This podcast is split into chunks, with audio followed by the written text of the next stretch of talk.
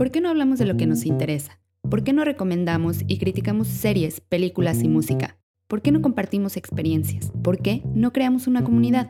¿Por qué no invitamos gente interesante? ¿Por qué no resolvemos tus dudas? ¿Por qué no creamos un podcast? Este espacio es creado por mí, Daniela Villegas, una mexicana viviendo en Holanda que tiene ganas de compartir, platicar, conocer y construir juntos.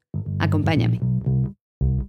Hola, hola, hola, hola y bienvenidos al episodio número 4 de ¿Por qué no podcast? Yo soy Daniela Villegas y estoy muy, muy contenta de que estés un episodio más conmigo. Muchísimas gracias por todas las muestras de cariño, muchísimas gracias por todas las muestras de apoyo, muchas gracias por las descargas, por los likes, por compartir el podcast. En verdad, gracias.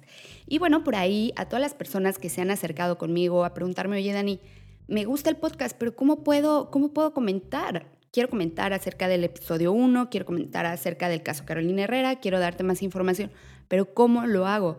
por medio de las plataformas Spotify, eh, Google Podcast. Es un poco complicado. Es más, no se puede hacer comentario por episodio. Así es que les tengo una muy buena noticia. Ya tenemos grupo de Facebook. Sí. y bueno, en este grupo de Facebook podrán comentar episodio por episodio o todos los episodios o si quieren subir un meme, lo que guste. Para eso es que está este grupo de Facebook y es súper, súper fácil de encontrar. Solamente abren su Facebook y en la opción de buscar escriben tal cual grupo, ¿por qué no podcast? Y listo, ahí les va a salir el grupo. Tiene la imagen que uso normalmente en todas las redes sociales, así es que no hay pierde. Pero de cualquier manera, si estás suscrito al newsletter, no te preocupes, por ahí te llegará el link del grupo y si te quieres suscribir, también es posible, simplemente entras a www.porquenopodcast.com y listo, semana tras semana te van a llegar los links de los que hablamos en cada episodio y también te va a llegar ahí el link para que te puedas suscribir o sumar a este grupo de Facebook. Muchísimas, muchísimas gracias a ustedes. Esto es posible, estamos creciendo, estamos agregando contenido de tu interés y gracias a esos comentarios, ese feedback, a los buenos y los malos comentarios. Por supuesto que se les da la misma importancia y los tomo en cuenta. Gracias. Pero bueno, ahora sí, te quiero comentar ¿Qué, vas a encontrar en el episodio de hoy? Pues bueno, en la sección muy interesante te contaré qué ciudad prohibió el reggaetón. Sí, así es como lo escuchas. En el 2019 ya hay una ciudad que prohibió el reggaetón. Hasta multas te pueden poner si escuchas reggaetón. Quédate en la sección muy interesante y te cuento más detalles. En nuestra sección Ya no estás tan chavo, te hablaré de la evolución y adaptación del circo. ¿Te acuerdas del circo? Sí, ese lugar donde te llevan tus papás o tal vez llevaste a tus hijos a ver a los leones, payasos, elefantes, jirafas, comprabas tus palomitas y te reías unas horas. En el episodio 4, déjame que te cuente, tendremos una invitada que nos viene a platicar de su movimiento, un movimiento que busca apoyar y hacer crecer la comunidad de mujeres en la industria del cine. Sin más por el momento, comenzamos.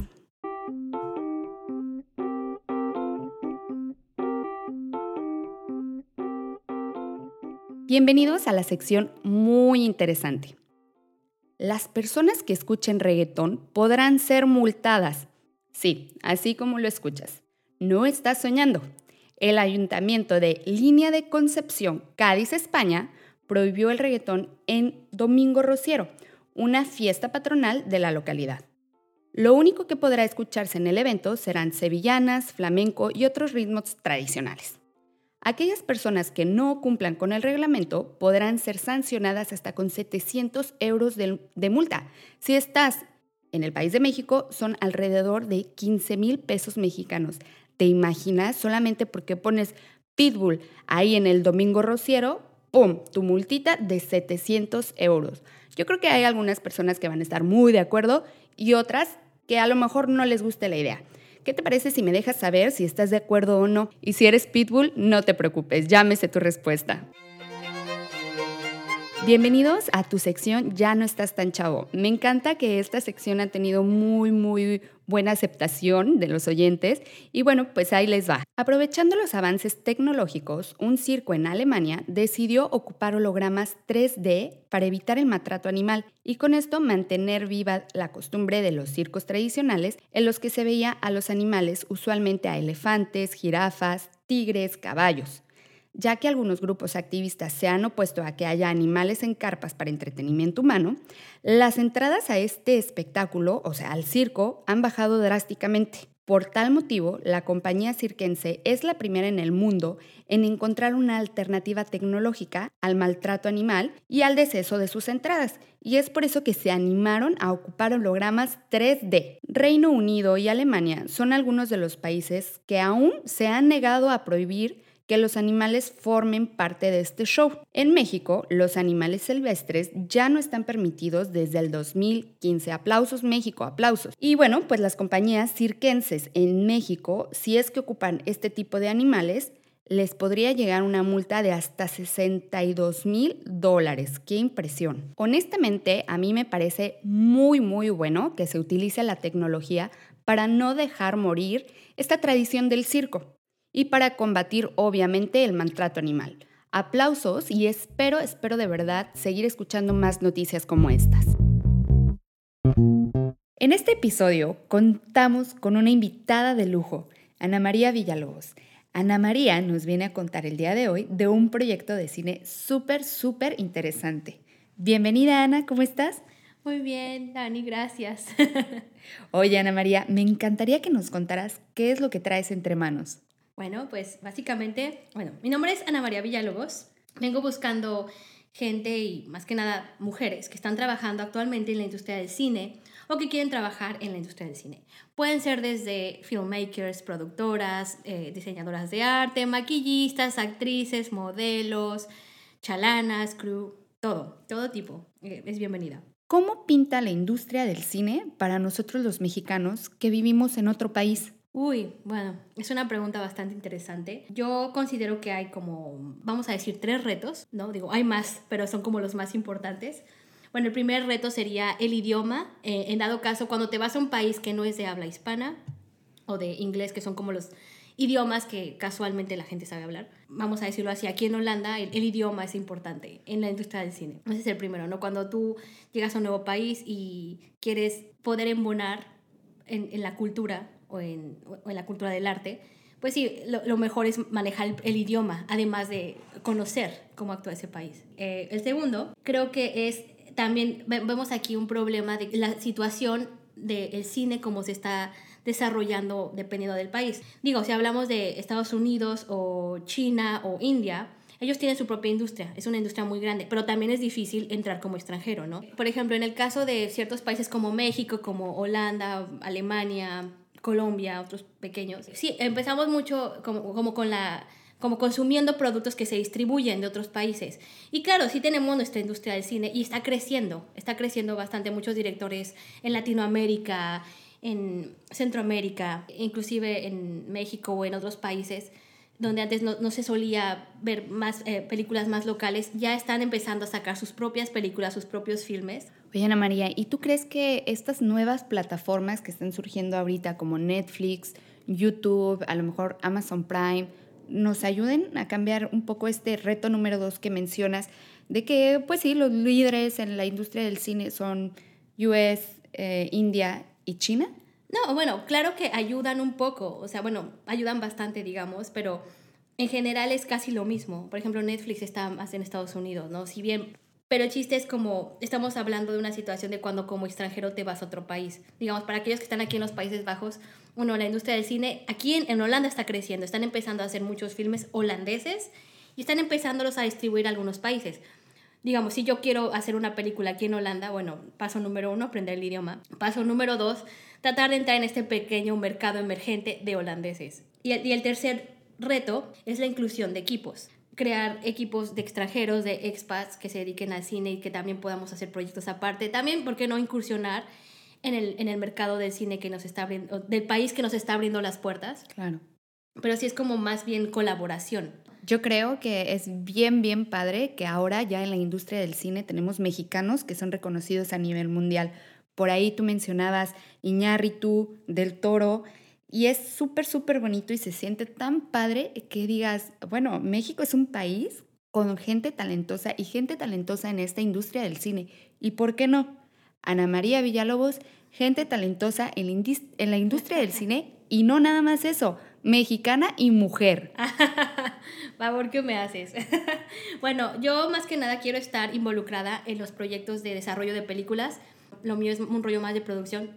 Claro que me gustaría por eso conocer directores de cine, directores de arte y poder ver qué proyectos podemos eh, sacar adelante. Otra de mis funciones es marketing, me encanta el marketing, el advertising. Entonces, pues sí, para mí lo mejor siempre es, es, un producto que vende y no me refiero que tenga que ser una película comercial. El cine de arte, hay cine de arte que es muy bueno y que también se vende, y cine comercial que es muy malo. O sea, e, el, chiste acá es traer una buena historia, traer nuevas historias, historias frescas, eh, poner nuevos talentos o ayudar a talentos que ya están en línea, pero pues darles un empujoncito.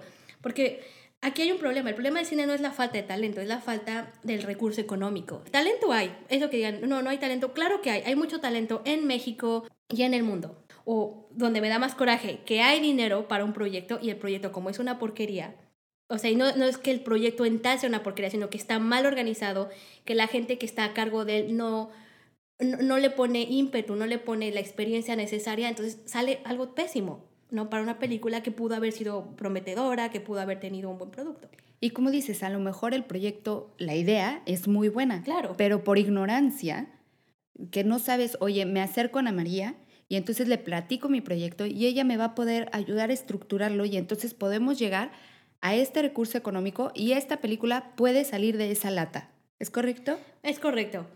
Bueno, sí, el chiste es que no, bueno, no se quede en la lata, porque cuando haces un buen proyecto es como ir del guion a la organización, al, bueno, a la escaleta, filmas y sacas el producto. O sea, una película enlatada muchas veces es triste porque es algo que ya se hizo, ya, ya se pasó por el día de filmación y, y, y, muchas veces, inclusive ya pasó por la edición, es más como que ya editaron y todo y como no, no, ya no la pueden distribuir en el cine o lo que sea, se quedó ahí. Y eso, eso es lo que más da coraje. No da tanto coraje el hecho de que tengas un guion y no lo filmes. Da coraje cuando ya filmaste algo, ya, ya sacaste un proyecto y no salió a la luz. Eso es muy triste porque es un trabajo arduo de meses, de horas y es talento que no puede reconocerse en, el, en, la hoja de vida de, de los demás, ¿no? De, de, los productores, de los directores. Hay un caso que te mencionaba con Carla Souza, que es una actriz famosa que todos conocemos, es mexicana, y ella lo dice, ¿no? Que ella está encasillada en el papel de niña fresita, pero ella lo dijo en una TED Talk, que, que ella empezó a, que, que, ella se pudo caracterizar, pudo hacer un buen papel para una película donde es una como una gángster o algo así, pero ¿qué pasa? Que la película se quedó en la lata. Entonces ella no tiene como comprobarle a otros directores, hey, también puedo hacer este rol. Pero bueno, pasa así con actrices, pasa así con directores, eh, pasa así, algunos directores, la familia los apoya o ponen todo su dinero en, en un largometraje y sí, tras años y años eh, logran poderlo poner en festivales, ¿no? Es, toda, es toda una lucha, ¿no? Pero no es falta nunca de talento, es simplemente, es un negocio. Es falta de organización, falta económica, pero es, es, solo ponerle un poco de estructura a todo eso. Me encanta que mencionaste el ejemplo de Carla Souza, porque yo creo que ella, aparte de ser mexicana, talentosa, es un claro ejemplo de que podemos, de que podemos y en una industria tan competitiva y a lo mejor ¿Por qué no? Decir una industria que ha sido durante mucho tiempo para hombres. Mi pregunta va un poco a cómo tú como mujer que te has desarrollado en esta industria del cine, Ana María, ¿qué fue? ¿Qué fue eso que te impulsó a decir, ok, ¿sabes qué? Vamos a armar esta red de mujeres en la industria del cine y vamos a sumar talentos. ¿Qué fue ese despertar? ¿Qué hubo en ti? ¿Qué te llevó a esto? Bueno, además de que el cine es una de mis pasiones y todo, tenemos que apoyarnos como mujeres y dejar de vernos como enemigas. Hay que practicar más la sororidad. Eh, hay que dejar de vernos como competencia, hay que empezar a admirarnos unas a otras, sumarnos unas a otras. Ya no es como esta, esta, esta rivalidad de no, yo soy más guapa que tú eh, y tú estás más fea. No, es, es como sumar y sumar. Yo creo que cada una tiene su propia luz en un mundo globalizado no te puedes dar el lujo de decir, no necesito de ella o de él. Eh, todos necesitamos de todos. Los mejores proyectos, los mejores negocios siempre han sido en equipo. Claro. Siempre. Sí, aunque tú seas el que sale adelante, fue gracias a que alguien te dijo algo que necesitabas escuchar. Fue gracias a que alguien te ofreció un hombro para llorar, un espacio, una casa, una oportunidad, un camino. Siempre se lo debemos algo a alguien. Y, y es parte de, somos un equipo. Entonces, eh, hay que levantarnos como mujeres, hay que apoyarnos más para que puedan haber leyes que nos apoyen, que apoyen los proyectos, que nos ayuden a colaborar entre nosotras mismas Y pues sí, nosotras mismas nos tenemos que dar la mano. Me encanta lo que dices, porque es muy fácil, como lo mencionaste, quejarnos de la desigualdad de sueldo entre hombres y mujeres, de la desigualdad de oportunidades en cuestión laboral entre hombres y mujeres, pero a veces nosotras mismas nos ponemos el pie. ¿Cómo pelear por igualdad si entre nosotras mismas y somos nosotras mismas las que no nos tratamos como iguales? Sumémonos como mujeres, sumémonos como mexicanos, como seres humanos y como emprendedores. ¡Eh! sí, sí, porque la verdad es que a veces sí se nos olvida que estamos aquí. Es más, mira, tú si el otro está brillando o no está brillando, que te valga, que te valga, tú estás aquí echándole ganas por ti, por Ana María Villalobos que va a salir adelante y va a ser la cineasta reconocida mexicana en ganar un Oscar. Ah. Por Dani Villegas que va a tener miles de, de escuchas que la van a seguir. Y no me importa si alguien más está haciendo o no. Si podemos sumar, si yo puedo aprender de ti, tú puedes aprender de mí, órale, hagámoslo y, y no tratemos de poner el pie. Todos estamos en este mundo, como lo mencionaste, un mundo globalizado, 2019. Ya no puedes decir, ah, no, no necesito de nadie. Al contrario, velo como una oportunidad. ¿Qué puedo aprender de mi vecino? ¿Qué puedo aprender de mi vecina? ¿Qué puedo aprender de mi paisano, de mi paisana? Pero bueno, quiero que el público te conozca un poquito más de esta manera personal, porque aparte, les tengo que contar, aparte de ser una excelente cineasta, es un excelente ser humano. Eh, me encantaría preguntarte, ¿Cuál es tu película favorita? Uy, bueno, para empezar, ese tipo de cosas no se le puede preguntar a ningún cinéfilo.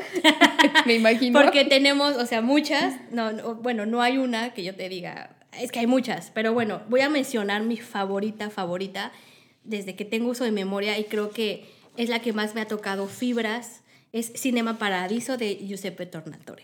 Es italiana. suena muy buena. Oye, ¿pero es para todo mundo o solamente para conocedores? No, es para todo mundo. Es una película súper tierna, súper linda. Eh, no es de las nuevas, pero es un clásico. La música es de Ennio Morricone, es increíble. Es algo que habla de, del amor. Si hay una historia de amor, hay una, hay una pareja ahí, pero no se centra la historia en ellos. Es, es sobre la amistad entre un niño y un anciano. Pero mm. todo, todo el contexto, toda la historia, el cómo se mueve, es tierno, es bonito te hace llorar como de, de alegría. Es, eh, nada había tocado nunca mi alma como, mm. no sé, como fan o como espectadora. espectadora, gracias por la palabra, de se me van las cabras.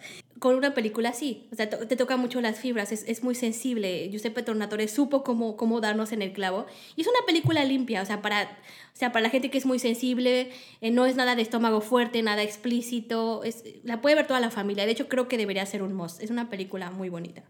Es que de verdad, qué, qué padre que no se trata nada más de este amor de pareja, ¿no? Porque a veces nos encasillamos, hay película romántica de eh, los noviecitos, ah, besito aquí, besito allá, pero hay un amor más allá de la ah, pareja, el amor de amigos, el amor a tu país, a tu gente, a tu comida, a tu hijo, a tu hija. Y en esta película me mencionabas que es el amor de un niño hacia un... un anciano. Sí, bueno, no es el amor así como suena. No, no, no. Sí, es como, es como un amor de abuelito a un niño, de, así de padre a un niño. Sí, es una amistad muy bonita que se da. Y justo es de un cine. me encanta también por eso, que para colmo, para colmo bueno, es como es de un cine, es de un señor que pone películas y el niñito quiere aprender cómo poner las cintas en el cine, en, el antiguo italiano. Entonces es mm. súper, es toda muy tierna y la recomiendo muchísimo. Me gustaría preguntarte qué piensas de mi película favorita. Ahí te va. Mi película favorita es una película viejita, no es para todo el mundo porque también dura mucho tiempo, Lo que el viento se llevó. Oh, no, es un clásico, es muy clásico. bonita. Clásico. ¿Por qué te gusta? Bueno, es que la verdad yo sí me encasillo, desde que la vi, me encantó esta, este trío romántico entre Scarlett, híjola, y yo decía, no, pero es que, ¿por qué si este está bien feo? Entonces, ¿por qué Scarlett se va para allá? Y es que Butler está dando todo por ella y ella no lo sabe aprovechar. Pero sí, es totalmente romántica y cliché de que te gusta uno, pero este no puede y entonces está el otro ¿Sabes? Este sí es la típica romántico hollywoodense, pero como tú dices, tiene un poquito de, de clásico, ¿no? Sí, a mí me gusta el cine, pero yo no juzgo a las personas por sus gustos de cine. Pero sí, o sea, encuentras mucho a algunos cinéfilos o cineasta que dice, no, es que el cine te transforma y y te lleva a otra, a otra dimensión y el plano y no sé qué. Y hablan con este idioma en jeroglífico que inclusive a mí me da hueva. Cuando yo escuchaba a estos tipos hablar, yo decía, ay, no, pues yo creo que esto no es lo mío. Pero, pero es más que nada, digo, es, es más bien un estereotipo. Hay gente que le gusta ver los planos, que le gusta criticar el plano artístico y todo. Pero bueno, o sea, a mí me gusta el cine de arte y el cine comercial, ¿no? Y te puedo ver Last Frontier, pero también te puedo ver Avengers y las dos me gustan, o sea, es diferente. A mí me gusta el cine en todo el aspecto, porque también es un negocio. Me gusta mucho, sobre todo cuando genera entradas y da de comer a mucha gente. Eso es lo que a mí me apasiona también. Y yo creo que no están peleados, ¿eh? Yo no creo que estén peleados una película taquillera con una película de arte. No, no. Por ejemplo, eh, el ejemplo más reciente que se me viene a la mente es Roma. Roma se ha vendido como una película de arte, una película de culto, pero al mismo tiempo fue película taquillera y vino a romper muchos, eh, digamos, estereotipos, muchas reglas de que no podía estar nominada a Oscar porque salió en Netflix. Y mira, lo logró. No, en, en ya en cuestión de negocios, Roma es increíble. Me, me, gustó mucho cómo manejaron todo y es como el chiste, ¿no? De, de todo este cine. Yo te voy a dar otro ejemplo un poco más antiguo. Por ejemplo, Tim Burton no es como mi, mi, hit, pero me gustan muchas de sus películas. Pero para mí es un ejemplo de que el arte también puede ser comercial. O sea, también hay muchas películas de arte que son malas, son pésimas. Sí, sí sin duda. Entonces, sí, yo, yo creo que lo comercial y lo artístico no debe estar peleado. Creo que en gusto se rompen géneros y, y para mí, yo siempre lo he dicho, una buena película es aquella que genera algo en el espectador. A lo mejor a ti no te gusta, por ejemplo, a lo mejor a mí me choca lo que el viento se llevó. Pero si a ti te generó algo, si a ti te ayudó, lo que sea, está bien. Y no digo coaching, es más como, a ti te gustó te enseñó algo sobre las relaciones, te, sentiste conectada con el personaje y eso es lo que importa. Ese es el buen cine, el que hace que tú te conectes con, con, algo. Mira, para mí es muy difícil que me entre la historia en la cabeza desde, tiempos remotos de, de, mi historia. Pero esa película me hizo incluso aprender de la historia. O sea, decir, oye, pues, ¿qué pasaba en ese momento en Estados Unidos? ¿Por qué esta pelea? ¿Por qué la guerrita? ¿Por qué un monito se fue a la guerra? Pobrecita Scarlett. O sea, yo decía, a ver, quiero saber más. Entonces, es como dices, el cine, esta película en mí despertó un interés por la historia. No se diga el llanto, que eran Kleenex y Kleenex y Kleenex y Kleenex durante toda la película. Y me encanta. Y como tú dices, las mejores películas para mí son las que, híjole, tocan tu corazón, ya sea de manera de que te hace llorar, de que te hace vibrar, de que te hace reír también. Uy, las de terror. Porque quiero contarles que aquí entre nos tenemos una fan de las películas de terror.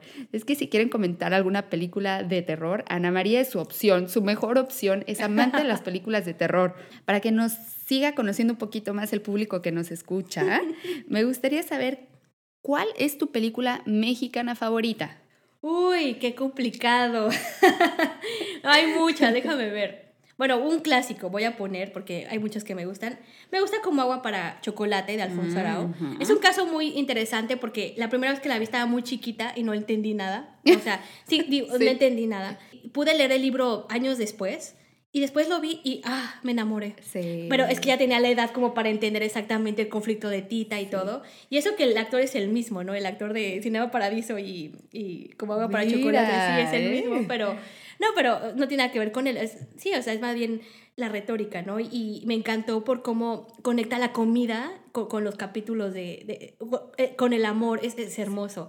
Pero cuando era chamaca no lo entendí, ¿no? En ese momento yo como que veía, ay, puro, no sé, pura, la señora, la mamá de Tita bien regañona, la odiaba y me daba miedo. Pero es una magia, ¿cómo conectas la comida con una relación. Claro, ¿no? Y el libro, el libro es, es divino, ¿no? Pero, pero, es muy bonito y cómo lo puso Alfonso Arau. Entonces, ya cuando estás grande, disfrutas, porque ya sabes cómo es el amor y todo, ¿no? Entonces, eh, es de las mis favoritas, obviamente. De mis favoritas. ¿Alguna otra mexicana por ahí? A, a lo mejor algún placer culposo.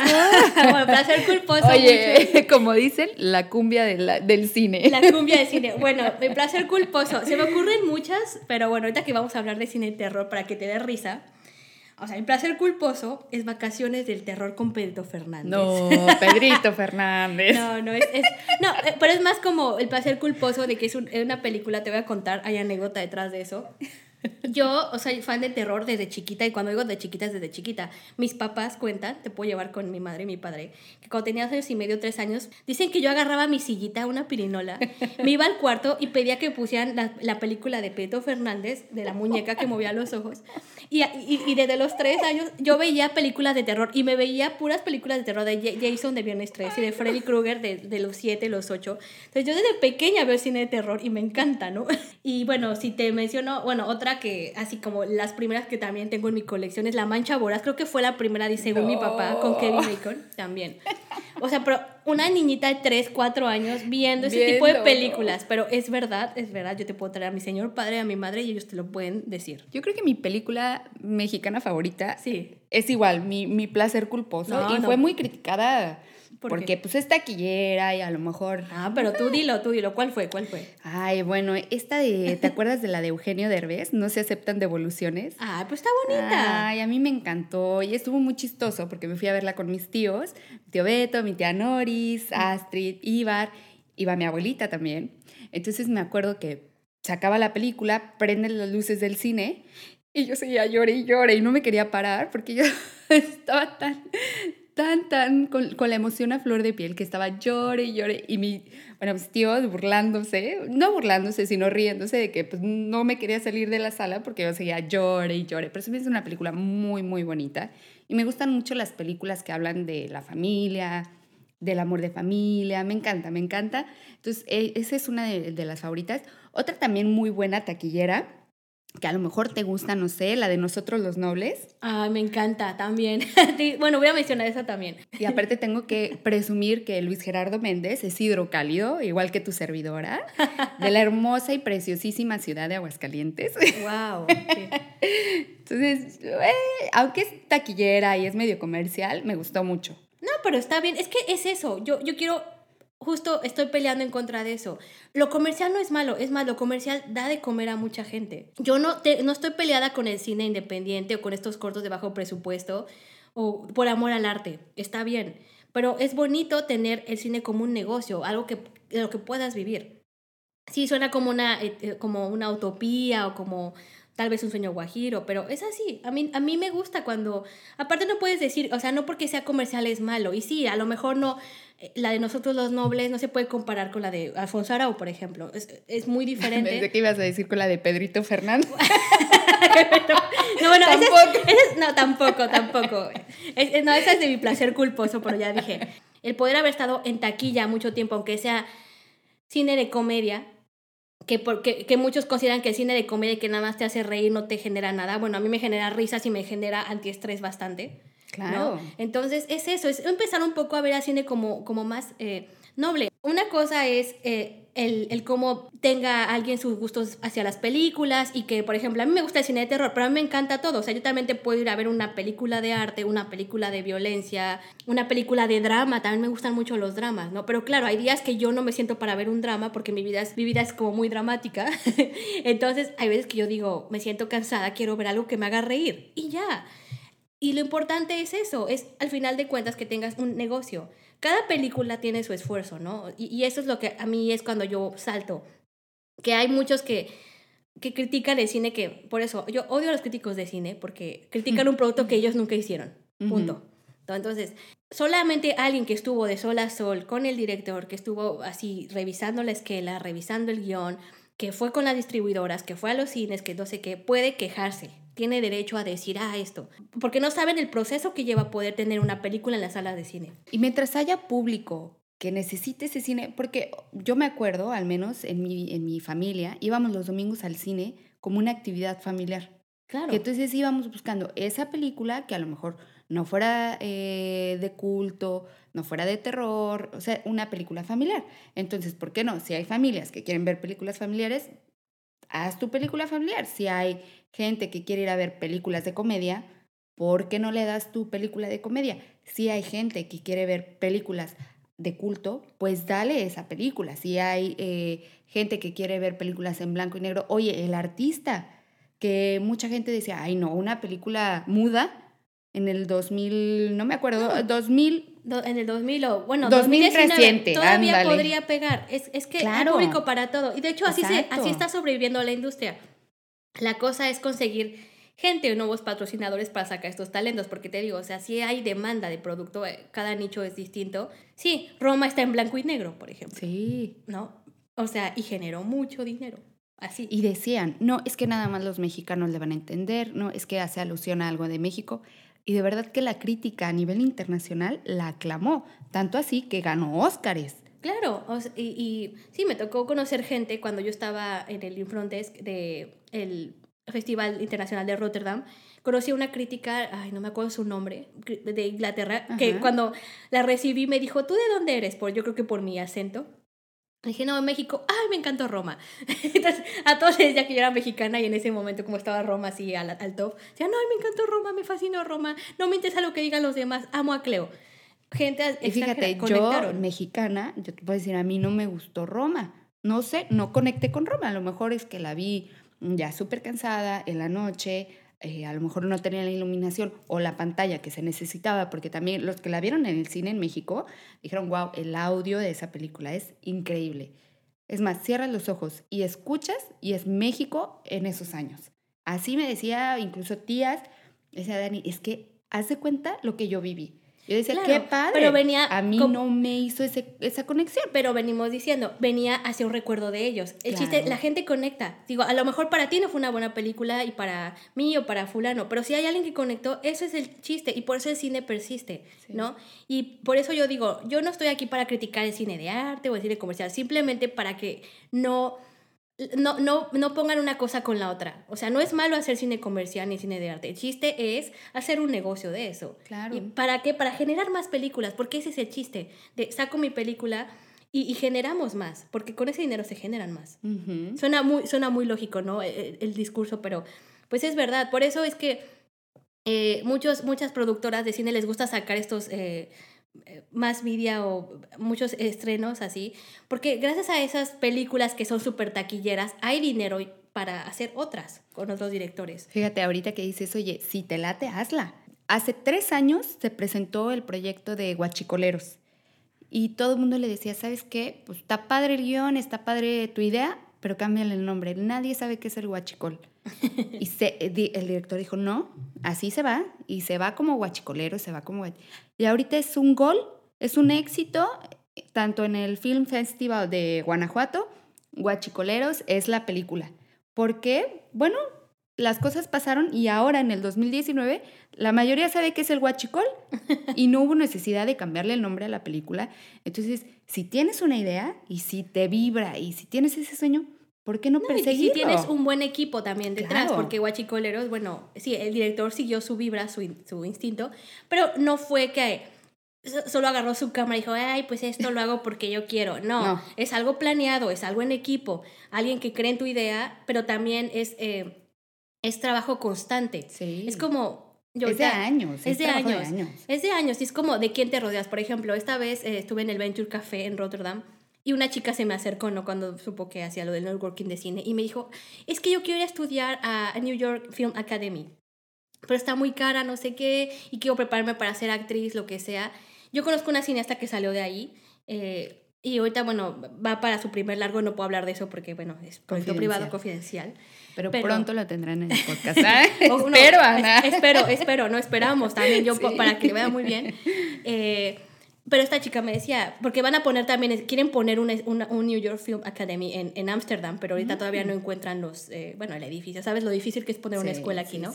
Entonces ella me decía, pero está muy caro y quiero vivir en Nueva York y luego también para poder ser una gran actriz.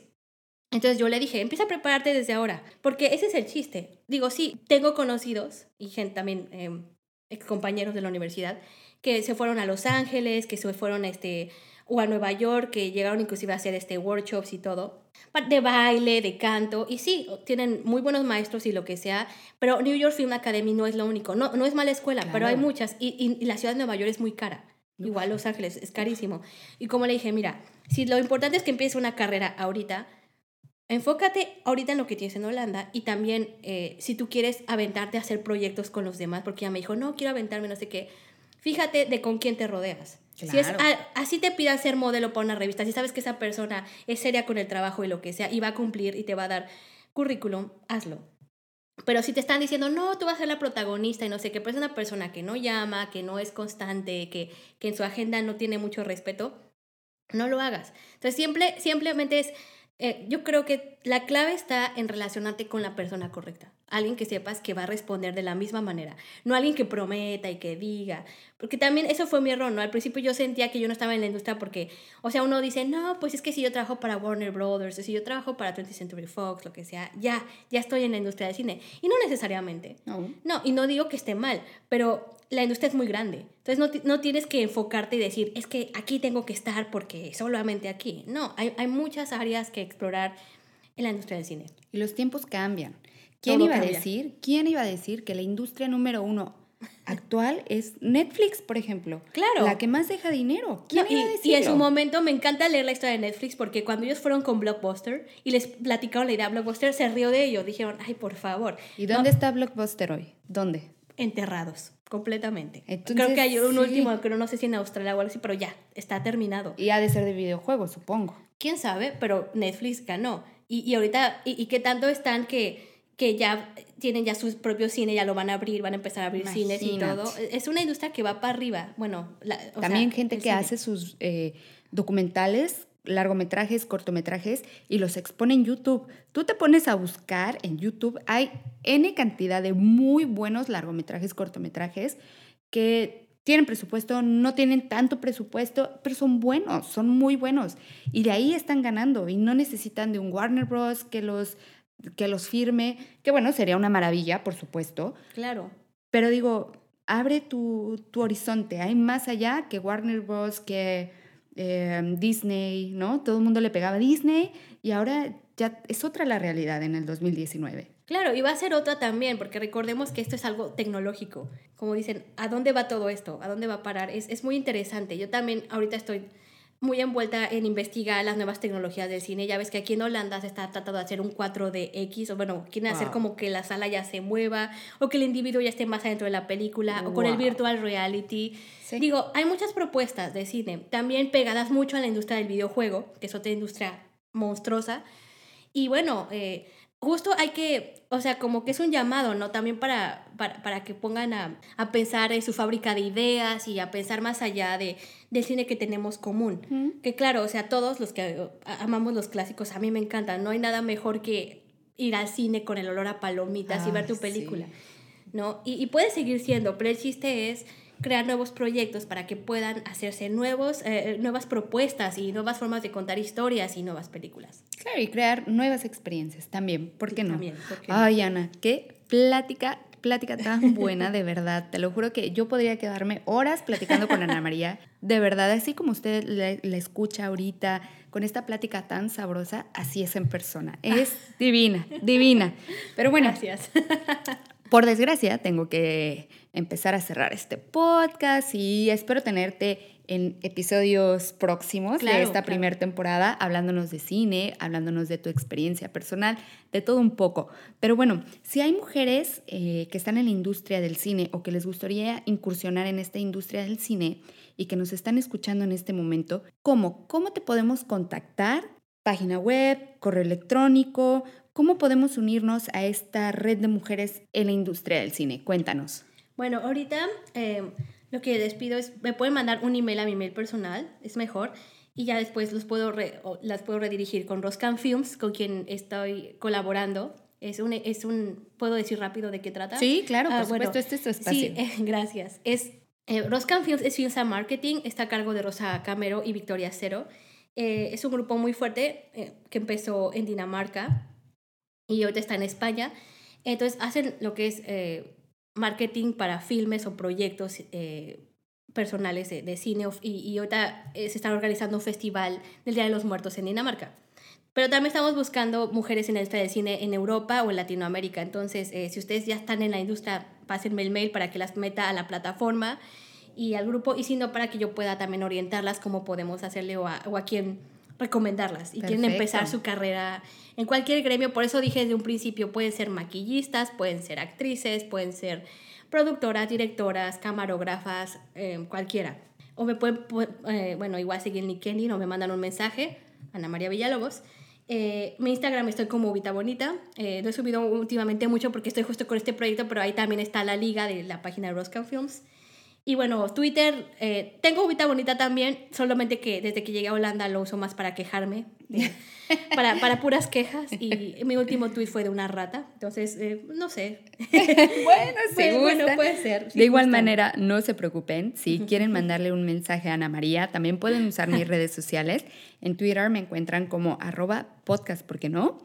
O en cualquier otra de las plataformas de redes sociales, arroba ¿por qué no podcast? Y con mucho gusto yo los contacto con Ana María. De verdad que me encanta la propuesta que tiene de trabajar, de sumar, de mujeres en la industria del cine. Aparte que es una industria tan interesante, en especial para personas como yo que estamos muy, muy ajenas de esta industria, pero nos encanta el cine, nos encanta el cine, lo que representa el cine para nosotros, ya sea para una cita romántica, salir con la familia, tus películas favoritas, o incluso nos ha pasado que te acuerdas, ay, sí, claro, en ese año salió esa película, por ejemplo, yo me acuerdo de Hércules, salió hace 20 años. Claro. Ay, no, qué película tan bella. Entonces, no, no pierdan la oportunidad, contacten a Ana María si les interesa la industria del cine. O por qué no también si quieren platicar de películas de terror, de placeres culposos de la cumbia del cine, por favor. Ah, claro, bueno, este es un servicio gratuito que siempre otorgo, de risa, no, pero de verdad, eh, me gusta ayudar a la gente a encontrar esa película que no saben cuál es. El 99% de los casos lo he logrado, el 1% yo sigo en discusión de que la gente mezcla dos películas en una que me dicen, oye Ana, ¿viste una película que, no sé, es, de dos chicos que están en un barco? Esa es broma, ¿no? dos chicos que están en un barco, eh, les pega un iceberg y luego uno está ahí en la tabla con la otra, o en Titanic, ¿no? No, ese es un chiste. No, pero luego hay gente que busca una película y no saben. A ver, vamos a poner a prueba tu talento. a ver, ahí te va.